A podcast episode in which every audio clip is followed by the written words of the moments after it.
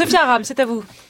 Ils sont sous des tentes près de la porte de la Villette et le long des quais de Loire à Paris et tout le monde s'accorde à dire que les conditions humaines, statutaires et sanitaires dans lesquelles ils vivent sont déplorables et que la situation n'est pas acceptable ni pour ces exilés ni pour les riverains.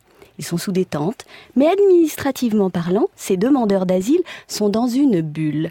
Oui, dans une bulle spatio-temporelle entre la guerre et la dictature d'un côté et de l'autre le règlement européen numéro 604-2013 dit Dublin 3 s'appliquant aux étrangers qui formulent une demande d'asile dans un pays et sont interpellés dans un autre pays de l'Union européenne.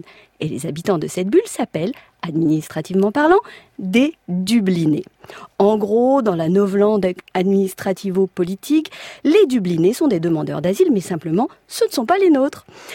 S'il s'agissait simplement de demandeurs d'asile, nous serions confrontés au devoir de les accueillir décemment, alors que l'avantage des Dublinés, c'est que les pouvoirs publics peuvent passer devant en haussant les épaules, tout en soupirant « Oh tiens, des Dublinés !» Alors attention, il faut rappeler que les Dublinés ne sont pas dublinois. C'est d'ailleurs rarement en Irlande que la dublinisation s'opère. D'ailleurs, la plupart des Dublinés arrivent par le sud de l'Europe et parmi eux, beaucoup viennent d'Érythrée. De plus, il est important de noter qu'en Érythrée, on asmarise assez rarement des Dublinois. Enfin, à ma connaissance, jamais un Dublinois de Dublin ne s'est fait asmariser à Asmara, ni Dubliné en Érythrée non plus.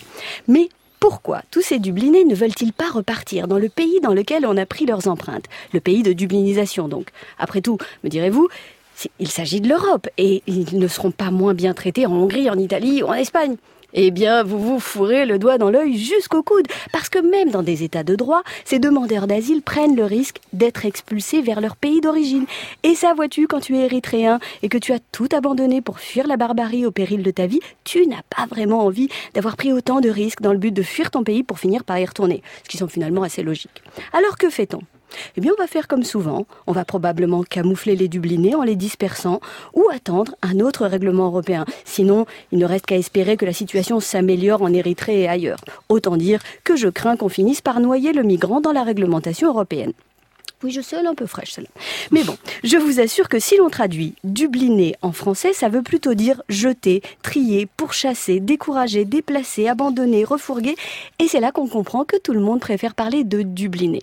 Mais sur le fond de la question, j'imagine que l'on va attendre que l'opinion publique évolue, soit dans le sens des identitaires en gilet bleu qui louent des hélicoptères pour inviter les réfugiés à aller se faire dubliner ailleurs, soit dans le sens de l'évêque de Gap ou de Jacques Toubon, le défenseur des droits, qui sont parmi les rares voix à en appeler solennellement à la solidarité nationale. Sophia Ara, merci.